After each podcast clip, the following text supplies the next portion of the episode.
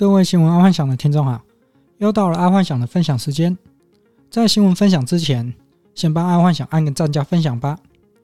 今天我们直接来分享一则国际新闻：元宇宙热潮，大陆政府试图降温。元宇宙自从被脸书发表之后，感觉就像青菜一样烂大街了，到处都在讲元宇宙。爱幻想竟然遇到连卖槟榔的都在讲元宇宙，包括大陆也一样。本来在七月的时候，大陆注册相关元宇宙的企业大概是五六十间，不过到了九月，它就暴增到两千多家注册了。就是九月份就两千多家注册元宇宙相关的公司企业，这里面大部分真的懂元宇宙的，应该不到一半。就好像台湾目前在讲元宇宙的公司，或者是购买元宇宙相关的基金，他们有可能只有七十趴。是跟硬体相关，但元宇宙基本上跟硬体没有关系，没有关系，没有关系，这个很重要，所以要讲三次。硬体只能算是进入元宇宙的载体，而不是元宇宙的主体。所以接下来，爱幻想会分享有关于 NFT、GameFi、DeFi。这三种现在在区块链的主要内容，阿幻想最近一直没有很用心在更新 Podcast，除了因为身体欠安之外，也是正在努力了解 NFT、GameFi 跟 DeFi 的应用。因为这两年多来，整个区块链市场大概进化大约一千多年，听众可能会觉得很奇怪，进化一千多年是什么鬼？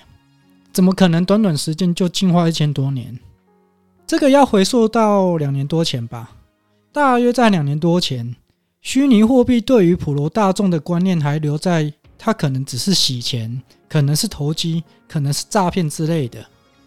而爱幻想本身也只是买虚拟货币就放着，等着它升值或者是赚价差。这个大概就是距离五年多前利用以太币 ICO 的风潮之后。爱幻想所做的事情，就是五年多来都一样。然后到两年多前，爱幻想本身就很少去注意到区块链的新闻了。但自从去年区块链 DeFi 的应用横空出世，整个币圈可以说是前所未有的热闹。再加上去年 NFT 卖出天价艺术品之后，整个区块链的世界就完整了，也就是目前所谓的元宇宙雏形就出来了。为何爱幻想会说区块链世界完整？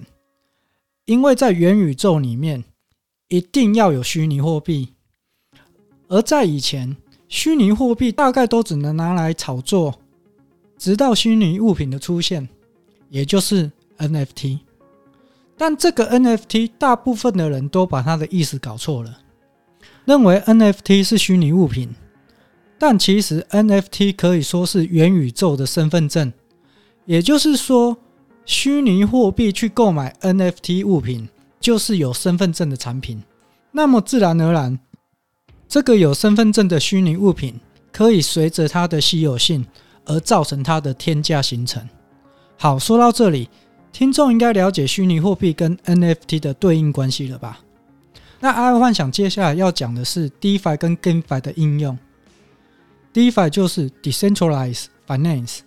从英文的字面上来看，就知道是去中心化的资金贷款，所以就可以知道，现在元宇宙也开始有类似银行系统。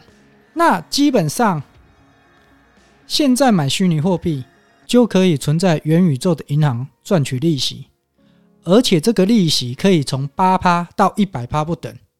但要记得，利息越高，通常不是主流货币。那听众一定也会觉得很好奇。那么，是否元宇宙的银行有像我们台湾银行一样的理财产品？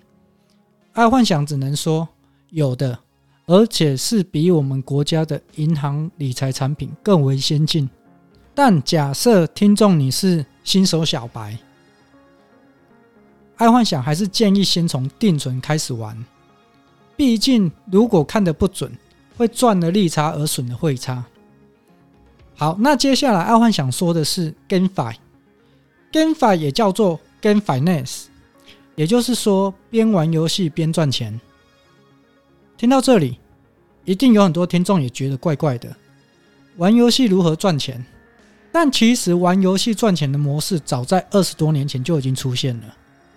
如果听众有在玩天堂、RO、信长、太空战士十一之类的线上游戏，那时候就有人帮忙代练角色，或者是打宝物出售换现金。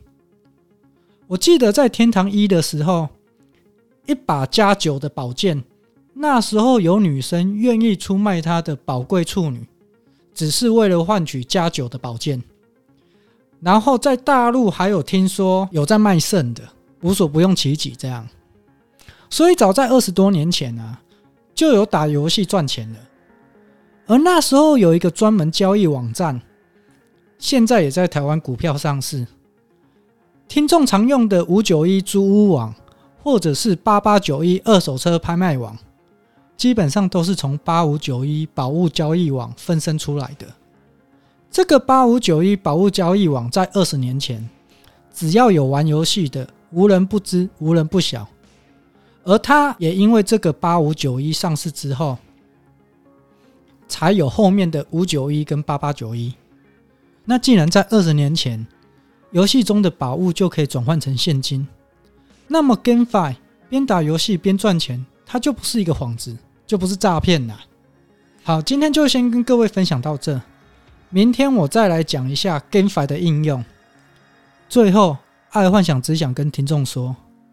今年，嗯，应该说最晚后年一定要进入元宇宙卡位，再不卡位，可能就没有你的位置了。